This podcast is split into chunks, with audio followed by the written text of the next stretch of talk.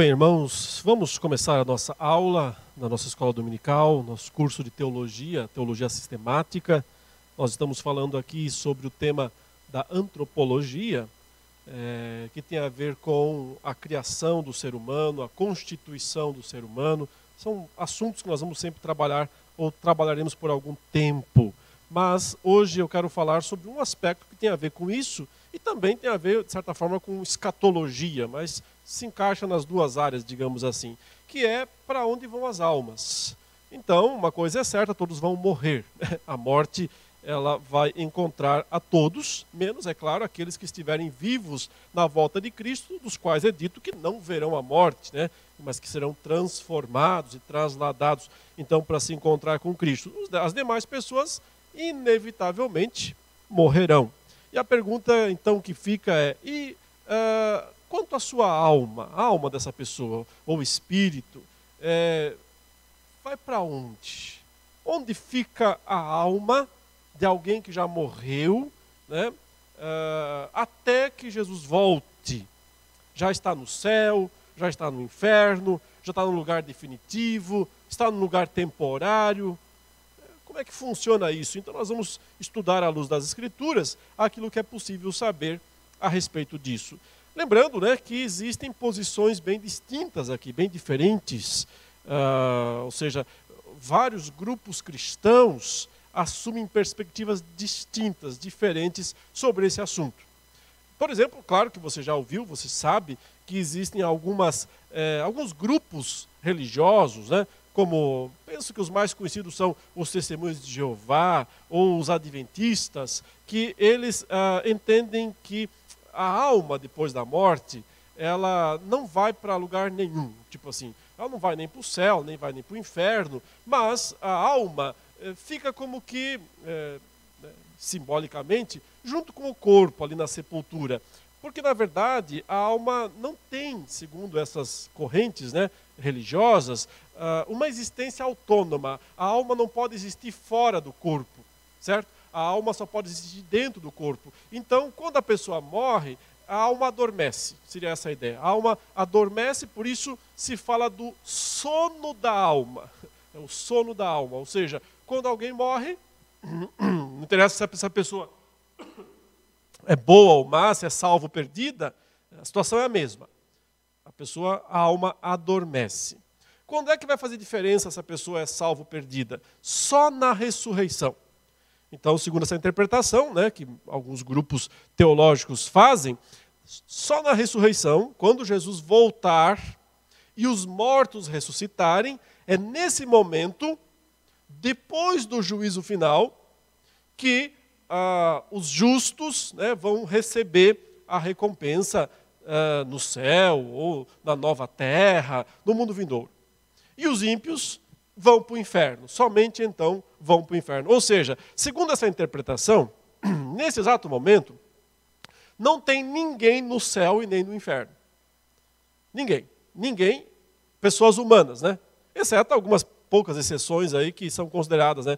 Mas uh, uh, todas as demais pessoas que morreram estão dormindo na sepultura.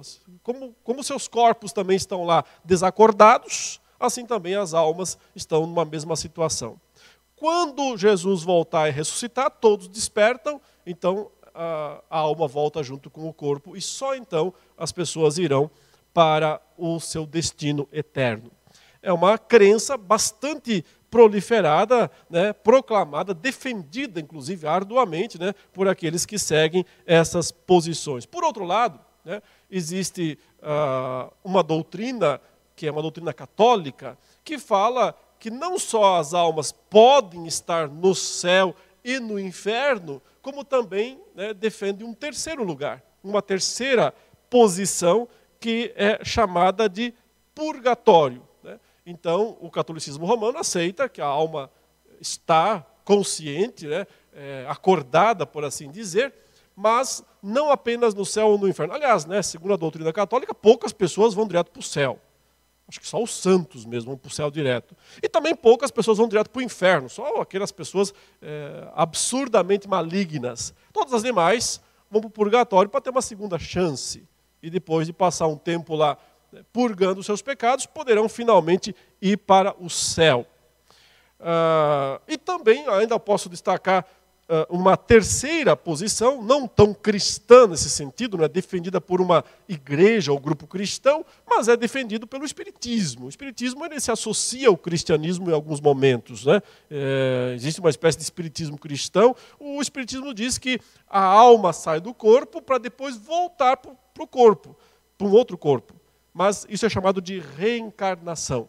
E através de sucessivas e possivelmente inumeráveis reencarnações, as pessoas vão melhorando, né, se aprimorando, evoluindo. E um dia, então, podem desfrutar eh, da existência desencarnada. Porque, eh, para o Espiritismo, o corpo é uma espécie de um mal necessário. A alma precisa desse corpo para purgar os pecados, para melhorar, para se aperfeiçoar. Mas o ideal, né, na visão espírita, é o dia quando a alma estiver tão aperfeiçoada, em tanta luz, que ela não precisará mais da matéria, não precisará mais do corpo e poderá viver assim de uma maneira perfeita uh, nesse mundo etéreo, nesse mundo não material. Bom, o que a Bíblia nos diz sobre essas coisas. Então, no nosso entendimento, a Bíblia não aprova nenhuma dessas três posições. Ela não aprova nem o sono da alma, não aprova nem o purgatório e também não aprova a ideia de sucessivas reencarnações até que alguém se aperfeiçoe. Eu quero iniciar lendo, vou ter que ler várias passagens, mas quero iniciar lendo uma passagem bem conhecida nossa, que vale a pena sempre rever, que é Lucas capítulo 23. O caso né, de um homem que se converteu na última hora e Jesus disse algo interessante para ele. Nós vamos ler os versículos 39 até o 43 para poder pegar todo o contexto. Então, Lucas 23 fala assim no verso 39: Um dos malfeitores crucificados blasfemava contra ele, dizendo: Não és tu o Cristo? Salva-te a ti mesmo e a nós também. Então, note que esse homem aqui blasfemava, né? Na verdade, ele não estava realmente pedindo por salvação. Era um pedido irônico. É como se ele dissesse: já que tu és o Cristo, então por que não desce aí da cruz e a gente também puder, poderia descer? Porque era isso que a multidão, ou parte dos religiosos, estava dizendo. Então aqui tem alguém que apenas seguiu o discurso da multidão. Mas do mesmo modo, diz o verso 40, respondendo-lhe, porém, o outro repreendeu-o, dizendo: Nem ao menos temes a Deus, estando sob igual sentença? Você percebe que esse homem, nesse momento final, ele é tomado por um senso de temor de Deus. E o temor de Deus é o princípio da sabedoria. Né? De fato, é o que leva as pessoas à conversão, leva as pessoas à fé verdadeira. E então, veja que esse homem reconhece seus pecados. No versículo 41, ele diz: Nós, na verdade, com justiça, porque recebemos o castigo que os nossos atos merecem. Claramente, aqui, um homem que se arrependeu dos seus pecados, reconheceu suas falhas, né? teve um, um súbito momento de temor de Deus reconheceu sua incapacidade, sua indignidade de salvação. E em seguida, ele reconhece quem é Cristo. Ele se volta para Cristo com fé, porque o texto diz: Mas este, apontando para Jesus, nenhum mal fez. Então ele reconhece que Jesus é santo e é, que não tinha pecado. Né? Ele reconhece quem Cristo é. E então faz o grande pedido, é, que é o pedido pela salvação: Salva-me, Senhor. Salva-me, Senhor. Ele diz, e acrescentou, agora falando com Cristo, é uma oração, né? Ele faz uma oração direta a Jesus ali na cruz. Jesus, lembra-te de mim quando vieres no teu reino. Então, que eu possa estar junto com os teus súditos, mais ou menos isso. Que eu possa fazer parte do teu povo, né, dos teus súditos. Ou, ou seja, ele teve todas as atitudes necessárias para a verdadeira conversão. Com base nisso, Jesus lhe deu a resposta. E a resposta foi, verso 43, Jesus lhe respondeu: Em verdade te digo que hoje estarás comigo no paraíso. Hoje estarás comigo no paraíso. Então, aqui está a grande declaração do próprio Jesus Cristo, que estava ali para ser morto em poucas horas, talvez até minutos, né? pouco tempo depois Jesus morreu. Os dois malfeitores que estavam ali também seriam mortos em seguida, até pelo que nós podemos ler no relato, uh, Jesus morreu até antes deles, porque Jesus morreu uh, sem precisar ter um último ato de ferimento na cruz. Né? Jesus ele vinha ele tinha padecido muito naquelas últimas, naqueles né, quase 24 horas de açoites, de ferimentos, né, carregando uma cruz. Ele foi furado pelos pregos. Então, ele morre até que rápido. Né, porque, às vezes, em algumas situações, uma pessoa podia ficar até dias numa cruz. Né, quando, de fato, os, uh, os, os executores não queriam que o condenado morresse depressa, eles não o judiavam tanto antes, porque a ideia era deixar sofrer ali na cruz por dias, pendurado. Então, Cristo, como ele foi muito, usando esse termo estranho, né, judiado, antes é, da crucificação em si mesma, ele morre até que rápido. Mas os dois ladrões parece que não passaram pelo mesmo, pelo mesmo sofrimento, porque eles provavelmente foram mesmo mortos. Né? O, lá, chega ali o centurião no fim do dia e espeta todos eles para que nenhum fique vivo porque eles têm que uh, tirar os cadáveres, né, os corpos da cruz, antes do, do anoitecer. Não, não, deveriam deixar ali, porque eles estão, uh, provavelmente porque eles estão muito perto de Jerusalém, eles querem também respeitar a, a, a, as crenças judaicas, né, o sabá vai começar, o sábado vai começar, então, é, para morrer antes. E de fato isso acontece, Jesus morre primeiro, e depois os dois malfeitores. Mas sabemos agora para onde foram porque apenas um deles foi para o paraíso. O outro, portanto, só pode ter ido para um outro lugar, e que lugar é esse nós veremos daqui a pouco. Mas note uma coisa importante: aparentemente, quando o malfeitor arrependido fez a pergunta, ele estava meio que pensando que ia demorar para estar com Jesus no seu reino. Porque ele diz assim: Jesus, lembra-te de mim quando, veja uma marca temporal aqui, quando vieres no teu reino. Ou seja, aparentemente o que esse é, convertido, novo convertido aqui acreditava, é que seria lá na frente, no futuro, quando Jesus voltasse para estabelecer o reino de Deus, é que então uh, Jesus se lembraria dele, ou seja, ele está pedindo por ressurreição. O pedido dele é por ressurreição. Quando o Senhor retornar, e, e como está escrito, né, que os mortos vão ressuscitar, que o Senhor se lembre de mim, ou seja, me ressuscite, para que eu possa estar entre os teus súditos. É aí que a resposta surpreende. Porque a resposta de Cristo não é, tá bom, eu vou me lembrar então, quando eu voltar, daqui mil anos, dois mil anos, cinco mil anos, não sei, quando eu voltar, eu vou ressuscitar você. E Jesus diz: você vai ter algo especial hoje. Ainda hoje. E note que ele começa com essa declaração: em verdade te digo. Ou seja, ele está dizendo: eu vou te falar uma verdade aqui, o, o, o uh, malfeitor convertido.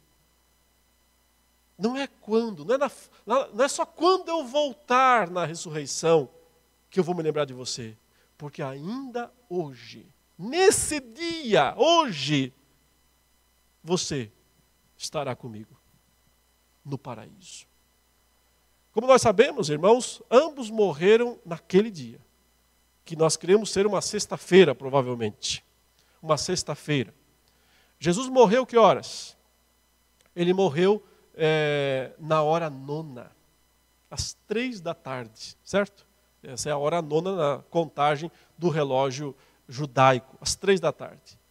Em seguida, os ladrões, né, os dois malfeitores, também morreram. Ou seja, antes das seis da tarde, porque o dia judaico termina às seis da tarde. Às seis da tarde começa o novo dia. Tarde e manhã, por isso que conta primeiro a tarde, depois a manhã.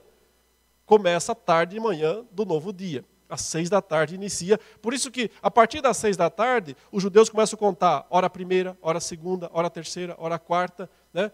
Da, e, e, aí vão pela noite, chamando de vigília da noite, vigília da noite.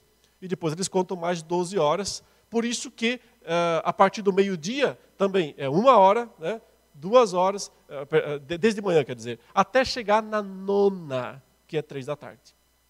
Né? Ou seja, meio-dia é seis, três da tarde, hora nona. E, finalmente, chega a décima segunda, às seis da tarde, e acaba o dia. O que eu quero dizer é que, antes das seis da tarde daquele dia, o Senhor cumpriu sua palavra, porque Jesus não mente. Ele disse: Hoje estarás comigo no paraíso. Então, antes das seis da tarde, daquele dia em que ambos foram mortos, Jesus recepcionou este homem no paraíso. Como se o corpo desse ladrão não foi para o paraíso, foi para o túmulo como se o próprio corpo de Cristo naquele momento não foi para o paraíso, foi para o túmulo também. Aliás, Jesus só ressuscita com o seu corpo no primeiro dia da semana. Então, como é que ele pode ter recepcionado o ladrão, né, sei lá se era ladrão, era um malfeitor, convertido, ainda naquele dia lá no paraíso? Só tem uma possibilidade ele recebeu a alma dele. Não tem outra opção, outra explicação. A alma desse homem não ficou dormindo no túmulo. Cristo foi ao paraíso naquele dia em espírito e recepcionou este mesmo homem em espírito naquele dia lá no paraíso. E paraíso é a descrição de um lugar, de um local no céu evidentemente, não sabemos exatamente como é o céu. Sequer temos vislumbres do céu. Mas nós somos informados que o paraíso fica em algum lugar no céu. Só para jogar um pouquinho aí, uma pulguinha atrás da sua orelha, veja uma passagem em 1 Coríntios 12, o que uh, Paulo fala do paraíso. Só para nós acrescentarmos mais um pouco de sentido ou significado aqui a essa história. Né? Em 2 aos Coríntios 12, o apóstolo Paulo nos menciona, né, menciona para nós algo interessante aqui, que eu vou ler, partir do versículo 1. 2 aos Coríntios 12, diz assim: Se é necessário que me glorie, ainda que não convém, passarei às visões e revelações do Senhor. E aí vem segundo aos Coríntios 12, 2. Conheço um homem em Cristo que há 14 anos foi arrebatado até ao terceiro céu. Olha aí essa expressão, não sei se você já tinha percebido isso, né? Mas Paulo diz que existe um lugar chamado terceiro céu. Talvez você nem soubesse que tinha um primeiro ou um segundo, mas Paulo está falando aqui do terceiro já.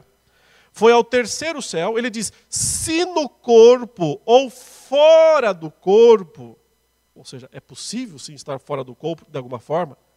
Se no corpo ou fora do corpo, não sei, Deus o sabe. E sei que o tal homem, ele repete, se no corpo ou fora do corpo, não sei, Deus o sabe, foi arrebatado ao. Aí está a palavra. Paraíso.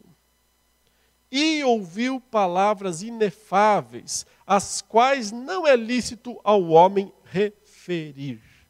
Então, está descrevendo aqui de passagem essa história, esse fato. Todos acham que foi ele mesmo, esse homem. Ele não diz que foi ele, mas é provável que sim. Né? Ele não está querendo se gloriar no fato em si mesmo e está dizendo que ele não vai se gloriar nisso por ter tido essa experiência de ter ido e, e, e visto o paraíso. Só que, infelizmente, né, como o texto diz, ele não pode relatar, então nós não sabemos como é.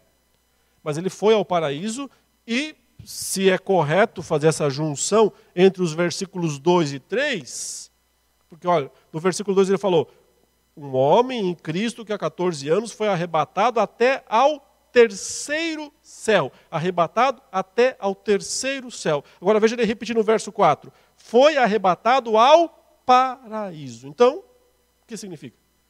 Necessariamente que o terceiro céu é onde está o paraíso. O paraíso está no terceiro céu. Dito isso, não me pergunte o que é o terceiro céu, porque eu não sei. Não me pergunte como é que é o paraíso, porque eu não sei.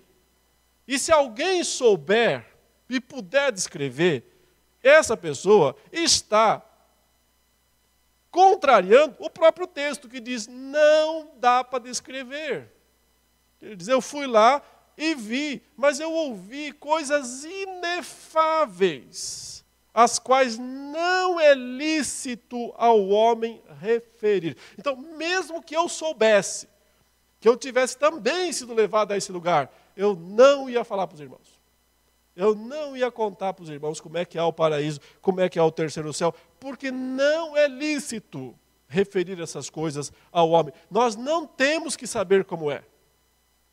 Nós só temos que saber que esse lugar existe, que esse lugar é real, e é para lá que vão as almas dos homens que morrem em Cristo. Para os homens que, como aquele ladrão lá, ou malfeitor, o que quer que ele fosse, mas foi crucificado pelos seus pecados, ele reconheceu, confessou os seus pecados, reconheceu que Cristo não tinha pecado, depositou confiança em Cristo, lembra-te de mim, e Cristo disse: hoje, hoje mesmo estaremos juntos. Eu só posso crer, portanto, que antes dos, das seis horas da tarde daquele dia, o Senhor que morreu primeiro, né, morreu antes do ladrão, Chegou lá nas portas do paraíso, no terceiro céu, e disse: Vou aguardar aqui, que daqui uns minutinhos está chegando aqui um novo morador desse lugar. E quando o ladrão chegou lá, o malfeitor, Jesus disse: Eu não disse para você que você estaria hoje comigo no paraíso? Está aí o paraíso. Entre e aproveite, usufrua né, desse tempo de refrigério, de descanso para você, em forma de alma, não tem outro jeito. Mas esse lugar não é para sempre. Esse lugar é temporário. É até que aconteça a ressurreição. Então, quando acontecer a ressurreição, as almas terão que voltar do paraíso para os seus corpos. Sobre isso eu ainda vou falar mais nessa aula, se Deus é, permitir. Mas queria agora que nós víssemos um outro texto que vai nos mostrar o outro lugar. Já tem o paraíso. E ele vai reaparecer nesse texto também com uma outra nomenclatura, mas vai reaparecer. E saberemos então também desse outro lugar. Você deve abrir a sua Bíblia agora em Lucas 16, versículo 19. Então, abra aí em Lucas, capítulo 16, versículo 19. E antes que você venha com a ideia, ah, uma parábola, não deve interpretar isso literalmente, eu quero dizer o seguinte para você: presta atenção na parábola, porque ela quer ensinar um princípio importante, fundamental. E esse princípio tem a ver, sim, com a questão da avareza, com a questão de colocar o coração nas coisas desse mundo, e que isso vai certamente re eh, resultar em condenação, mas está falando da recompensa. E está dizendo qual é essa recompensa. Então nós não podemos cortar essa parte da palavra de Deus, porque ela está falando sim da recompensa das pessoas ou da punição das pessoas depois da morte. E se, e se as almas ficassem sonolentas ali no túmulo até o fim, isso aqui não valeria nada. Essas afirmações de Cristo aqui seriam vazias, sem sentido nenhum. Então, leiamos o que o texto diz. Ora, havia certo homem rico que se vestia de púrpura e de linho finíssimo e que todos os dias se regalava esplendidamente. Havia também certo mendigo chamado Lázaro, coberto de chagas, que jazia à porta daquele. E desejava alimentar-se das migalhas que caíam da mesa do rico, e até os cães vinham lamber-lhe as úlceras. Aconteceu morrer o mendigo e ser levado pelos anjos para o seio de Abraão. Veja aí, seio de Abraão. Essa palavra seio de Abraão, a, a, a, ideia não é, é de seios, né, como as pessoas se confundem. A ideia aqui é o, o, a fazenda de Abraão. Essa é a ideia. Né? A quinta de Abraão, o sítio de Abraão, aquele local aprazível, aquele local, né? O jardim de Abraão. Por que não? Né? Afinal de contas, lá no início, o que era o paraíso? O jardim do Éden. Né? Aqui nós temos né, uma parábola, porque a, a linguagem é simbólica, mas os símbolos se remetem a fatos reais, se remetem a fatos concretos. Ele está falando do paraíso. Para onde vão as almas? O que Cristo disse ao ladrão: Hoje estarás comigo no paraíso. Paulo falou: fica no terceiro céu, é lá. Cristo não nos descreve literalmente como é esse lugar, mas apenas nos diz que ele existe. E que lá, e é para lá, que as almas vão. Dos salvos, é claro. Então, os anjos levaram a alma, porque não é o corpo, ele não ressuscitou ainda. Levaram a alma do Lázaro, né, do mendigo, para o seio de Abraão. Não confunda esse Lázaro aqui com aquele outro Lázaro, né? Aquele outro Lázaro que foi, é, que morreu e ressuscitou por Cristo é outro. Mas é interessante que o mesmo nome apareça aqui, porque também aquele Lázaro foi para o paraíso, mas ficou só quatro dias. Necessariamente. Aquele homem morreu, ele não estava só sonolento, ele morreu. E se ele morreu, a sua alma tem que ir para algum lugar, o Lázaro que Cristo ressuscitou. Ou seja, foi ao paraíso e voltou de lá quatro dias depois. Como nós também, depois que morrermos e ficarmos até a volta de Cristo, um dia teremos que voltar do paraíso também, para poder ressuscitar. O fato é que aqui este homem da parábola chamado Lázaro vai até o seio de Abraão. E aí nós temos o outro lado. O versículo continua, né? No verso 22 ainda, morreu também o rico e foi sepultado. E aí, onde ele está? Verso 23. No inferno, estando em tormentos. Note aí, inferno. É a palavra grega Hades. O Hades, que é traduzido como inferno, que é o local de punição das almas, dos perdidos, dos não salvos e até temos um pouquinho aí da descrição né, da punição. É uma descrição simbólica, evidentemente, mas que nos aponta, aponta para que não é um bom lugar. Né? O que, que diz aí? É, ele está lá no inferno, em tormentos, e aí ele levantou os olhos e viu ao longe, né, não estão juntos, estão bem separados, ao longe Abraão e Lázaro no seu seio. Então, clamando, disse: Pai Abraão. Olha que interessante, Jesus está sendo bem irônico aqui com os fariseus, né? Porque ele está dizendo que tá, o cara está no inferno e ele é um filho de Abraão. Por que ele está usando essa, essa expressão? Porque era o que os fariseus diziam de si mesmos. Nós somos filhos de Abraão. Está nos acusando de quê? Nós somos os herdeiros. Jesus diz, filhos de Abraão, mas vão para o inferno. Pai Abraão, tem misericórdia de mim tarde demais. É isso que Abraão vai dizer. Tarde demais. Não tem segunda chance. Não tem purgatório. Não tem depois. Né? Tem misericórdia de mim e manda a Lázaro que molhe em água a ponta do dedo e me refresque a língua, porque estou atormentado nesta chama. Então, uma descrição aqui, né, terrível, porque a ideia é uma gotinha de água, só uma gotinha já seria alívio mas não pode, mas não tem. Não é literal isso aqui, nada é, é literal, tudo são símbolos que descrevem o que está por trás dos símbolos. Uma realidade de muito sofrimento, de terrível sofrimento. Então é isso. É, lá ele está em tormentos e lá ele gostaria de ter, se possível, uma gotinha de água, mas não vai receber. Ah, o que é que Abraão fala para o filho. Interessante, ele chama ele de filho. Disse, porém, Abraão: Filho, lembra-te de que recebeste os teus bens em tua vida e Lázaro igualmente os males. Agora, porém, aqui ele está consolado, tu em tormentos.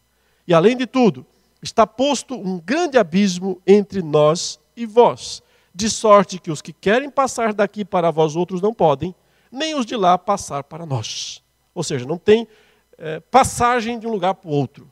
Quando foi, é, é, fique, fique, aceite, porque não tem outra opção de mudança. É, mas veja a insistência do, do, do, do condenado. Replicou: Pai, eu te imploro que o mandes à minha casa paterna, porque tenho cinco irmãos, para que lhes dê testemunho, a fim de não virem também para esse lugar de tormento. Respondeu Abraão: Eles têm Moisés e os profetas, ouçam-nos. Mas ele insistiu: Não, pai Abraão, se alguém dentre os mortos for ter com eles, arrepender-se-ão. Abraão, porém, lhe respondeu: Se não ouvem a Moisés e aos profetas, tampouco se deixarão persuadir, ainda que ressuscite alguém dentre os mortos. Então eu costumo dizer que essa parábola aqui, ela, dá três, ela mata três coelhos com uma cajadada só. É, são três coelhinhos, três cabecinhas de coelhinho atingidas com uma única cajadada. Por quê? Ela é um golpe contra o sono da alma, não tem sono da alma. Ambos estão bem acordadinhos aqui. Né?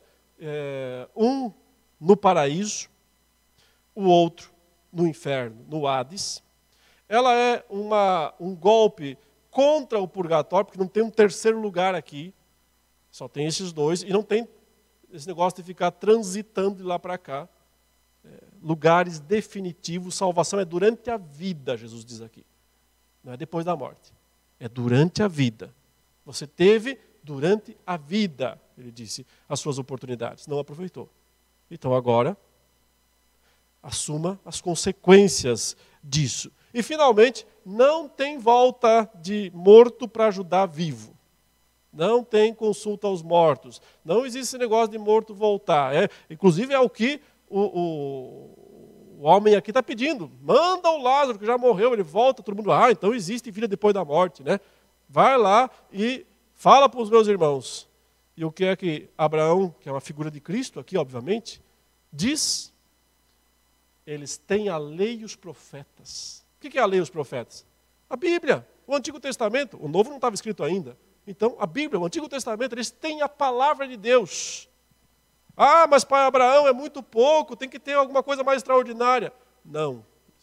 Se não se convertem com a palavra de Deus, ficarão sem conversão se não se convertem com a palavra de Deus, não se converterão de outra maneira. Nos mostra o que, finalmente? Que só existe salvação pela palavra, pela pregação da palavra, por ouvir né, a palavra de Deus.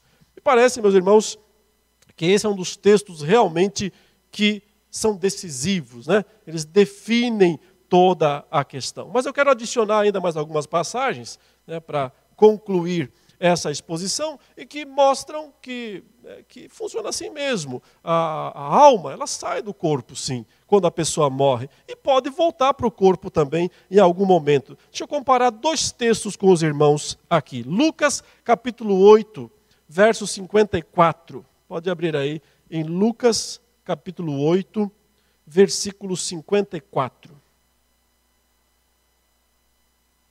é, é, é uma ressurreição que Jesus realizou da filha de Jairo. O texto, desde o verso 49, está descrevendo que Jesus foi até na casa deles, né? e enquanto eles choravam e pranteavam, ele disse: Não chorais, não choreis, ela não está morta, mas dorme. Porque o sentido de dorme aqui não é que ela não estava fisicamente morta, estava fisicamente morta, mas é que para Deus ninguém está morto e nós já veremos daqui a pouco Jesus falar isso especificamente, quando ele diz é, que Abraão, Isaac e Jacó estão vivos para Deus, porque Deus não é Deus de mortos, mas de vivos. Então, de verdade, ninguém está morto para Deus. Por isso, inclusive a figura do dormir. Porque é que o próprio Cristo falou, é, no caso do, do, Lázaro, que ele ressuscitou. Né? Uh, no primeiro momento, quando eles estavam se afastando da aldeia de Lázaro e vê a notícia dizendo o, o Lázaro está tá, tá doente, Jesus fala, uh, ele está dormindo, ele dorme. Aí os discípulos vão falar, ah, então está dormindo não é tão grave, né? Eu falo, vocês não entenderam, né? Ele está morto. Então, note, é, para Cristo, ele dorme. mas para os homens ele está morto. Então, aqui também temos que entender dessa maneira. Para as pessoas, ela estava morta, não para Deus. Para Deus era só dormir. Por quê? Porque ela pode acordar. A ressurreição é acordar. Mas note, riam-se dele, porque sabiam que ela estava morta. Estava morta mesmo, para eles, não para Deus. Entretanto, ele, tomando-a pela mão, disse-lhe em voz alta: Menina, levanta-te. Veja o verso 55. Voltou-lhe o espírito. Voltou da onde? Onde estava o espírito? Não estava ali. Voltou-lhe o espírito. Ela imediatamente se levantou e ele mandou que lhe dessem de comer. Então, o que é a ressurreição? É o espírito voltando ao corpo. Isso é ressurreição. O espírito de Cristo que ficou lá no paraíso aqueles três dias, voltou ao corpo no domingo e ressuscitou. O espírito de Lázaro, que ficou quatro dias no paraíso, voltou e ressuscitou. E essa, o da menina aqui a gente não sabe quanto tempo, né? Parece poucas horas. Mas, de qualquer forma, saiu e voltou. Todos os espíritos dos homens voltarão um dia. E para isso eu quero que você abra em Apocalipse 20. Apocalipse capítulo 20, versículos 11 em diante, é a descrição do juízo final e do momento em que todos os espíritos voltarão, de onde quer que estejam. Né? Simbolicamente aqui, é, eu entendo que essa parte do julgamento final é uma descrição do julgamento dos ímpios não estão sendo incluídos os crentes aqui nessa descrição. O que não quer dizer que os crentes não participarão de alguma maneira do, do julgamento final, porque lá eles vão receber o galardão. Mas só que é, esse relato aqui não inclui os crentes, nesse relato. Tá? O que diz aqui? Vi um grande trono branco e aquele que nele se assenta, de cuja presença fugiram a terra e o céu, e não se achou lugar para eles. Vi também os mortos, os grandes e os pequenos, postos em pé diante do trono então se abriram livros. Ainda outro livro, o livro da vida, foi aberto, e os mortos foram julgados segundo as suas obras, conforme o que se achava escrito nos livros. Então aqui está a primeira descrição, né, ela descreve inteiro o juízo final, os mortos estão ali, mas são os ímpios. Estão sendo julgados com dois critérios. Primeiro, o livro da vida, segundo, o livro das, das obras. Primeiro critério, o livro da vida. Teu nome está aqui, camarada? Não está. Então você não tem como ser salvo, está condenado. Então agora vamos para o segundo critério. Já que seu nome não está aqui no livro da vida, portanto você não está salvo. Então agora vamos para as obras, para ver qual é o grau de punição que você vai receber. E então se vê as más obras da pessoa. E ela é punida, veja, cada um é julgado um por um segundo as suas obras, segundo o que se acha escrito nos livros.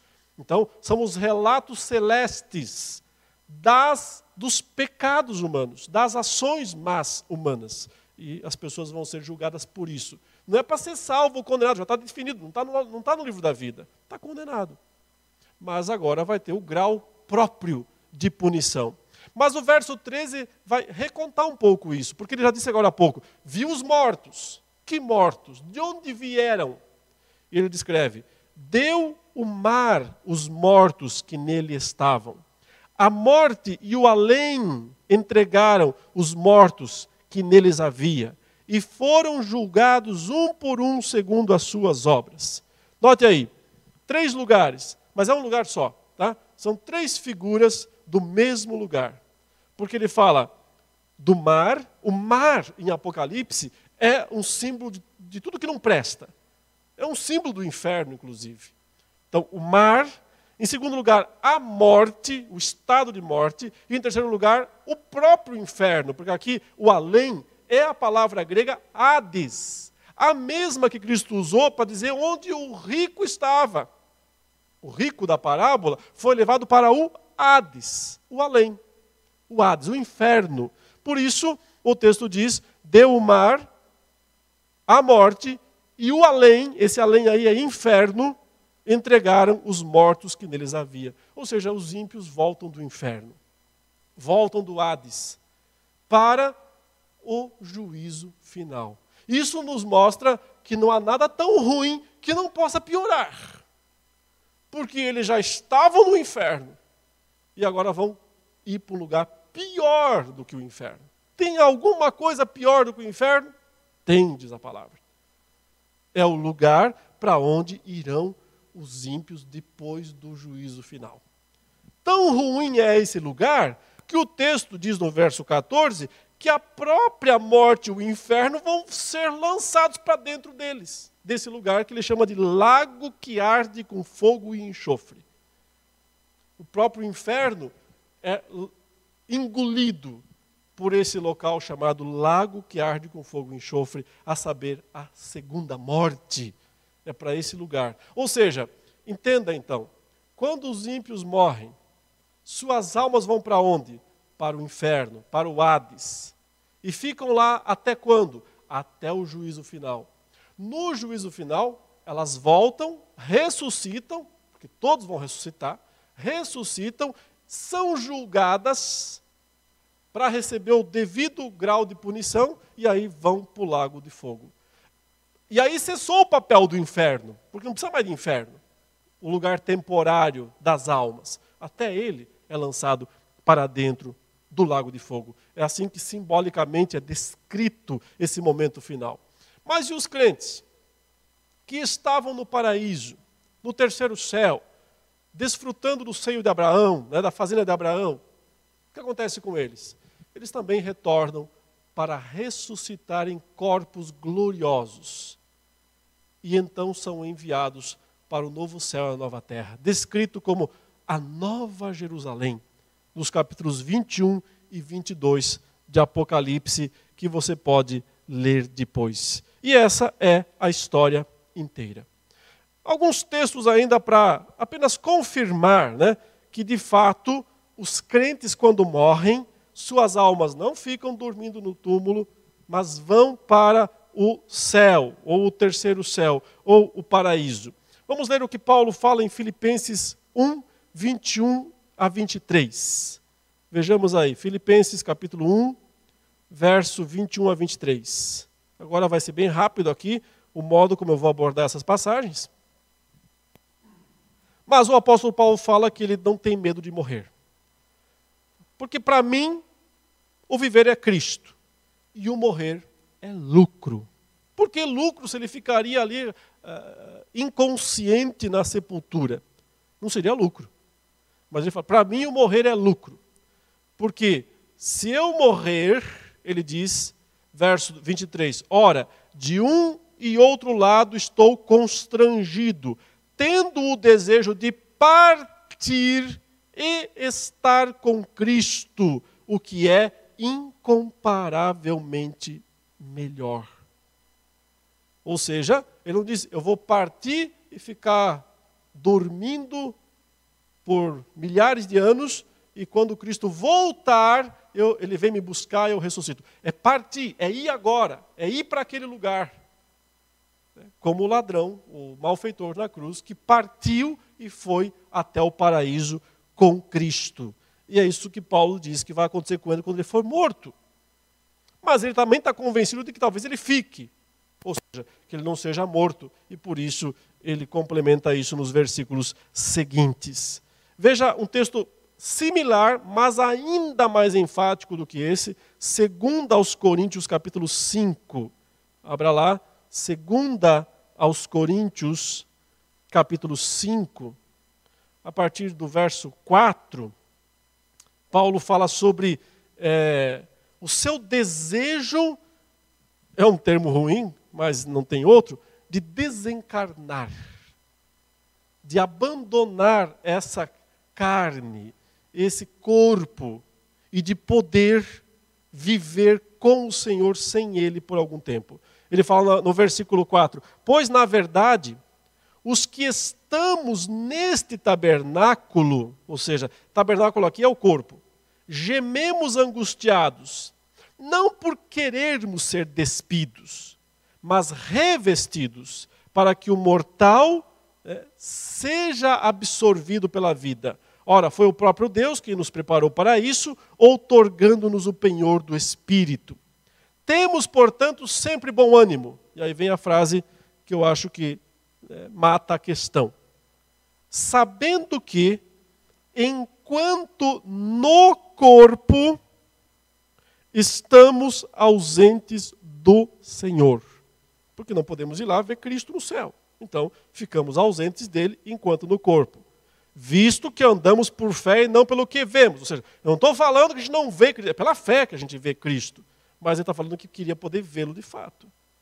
Entretanto, estamos em plena confiança, preferindo, aí está o termo, deixar o corpo e habitar com o Senhor. Deixar o corpo e habitar com o Senhor. Como é que faz isso? Não é a ressurreição, porque a ressurreição é voltar para o corpo. Então não está falando da ressurreição, ele está falando da morte. E que a morte significa deixar o corpo e habitar com o Senhor, e estar com o Senhor. Não estaria se ele estivesse inconsciente.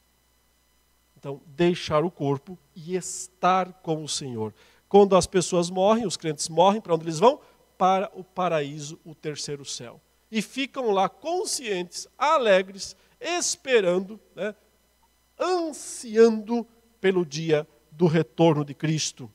Simbolicamente, a gente vê isso numa última passagem de Apocalipse, capítulo 6. Vamos lá, último texto, Apocalipse, capítulo 6. São as famosas almas do quinto selo. O verso 9 diz, Apocalipse 6, verso 9: Quando ele abriu o quinto selo, vi debaixo do altar, esse altar é no céu, é diante do trono de Deus, as almas daqueles que tinham sido mortos por causa da palavra de Deus e por causa do testemunho que sustentavam clamaram as almas em grande voz, dizendo: Até quando, ó soberano Senhor santo e verdadeiro, não julgas nem vingas o nosso sangue dos que habitam sobre a terra? Então, a cada um deles, dessas almas, foi dada uma vestidura branca. E lhes disseram que repousassem, a ideia de descanso, num lugar bom, ainda por pouco tempo, até que também se completasse o número dos seus conservos e seus irmãos, que iam ser mortos, como igualmente eles foram. Portanto, é uma visão celeste, está vendo almas, são os mártires aqui. Eu entendo, inclusive, que eles estão em situação especial, ainda melhor do que o restante que está no paraíso. Eles têm um galardão ainda maior, pelo jeito, porque eles é, recebem essas vestes brancas aí então recebem um revestimento lá no céu que provavelmente as demais almas aguardarão só na ressurreição. Mas esse é outro assunto, não é tão importante para o nosso ponto. Para o nosso ponto, é importante notar que há aqui um grupo de pessoas mortas, que foram mortas, mártires, e que estão no céu conscientes, pedindo ao Senhor que faça a sua justiça. Ou seja, o juízo final. Estão pedindo pelo juízo final. E Jesus diz: vai acontecer, não agora. Vai acontecer quando se completar o número ainda dos que têm que ser mortos e que vão para lá, para o mesmo lugar com ele. Portanto, irmãos, o ensino bíblico global é de que as almas das pessoas que morrem vão ou para o céu ou para o inferno, só tem esses lugares, não saem de lá, não voltam de lá, aguardam a ressurreição. No dia da ressurreição, não há nada tão bom que não possa melhorar, né? ou seja, o céu não é o limite, tem um lugar melhor que o céu, que é o novo céu e a nova terra, mas também não há nada pior que não possa ficar ainda pior. Né? Nada tão ruim que não possa piorar. O inferno não é o pior lugar. As almas voltam do inferno para ir, né? caem da, da, da, frigideira direto no fogo, né? vão para o lago que arde com fogo e enxofre. Ah, os textos que falam de sono da alma, de dormir, lembrem-se, significa que para Deus as pessoas não estão mortas. Mas não significa que elas estejam de fato suas almas sonolentas, né, stand-by ali no túmulo aguardando a ressurreição. O feliz ladrão ou malfeitor comprovou isso ainda naquele dia, quando se encontrou com Cristo no paraíso. Todos os nossos queridos que morreram em Cristo estão no paraíso, desfrutando da presença de Jesus lá no paraíso e aguardando o dia da ressurreição, quando ressuscitarão e experimentarão então o estado eterno no novo céu e na nova terra. Que Deus nos abençoe e nos console com essas verdades. Em nome de Jesus. Amém.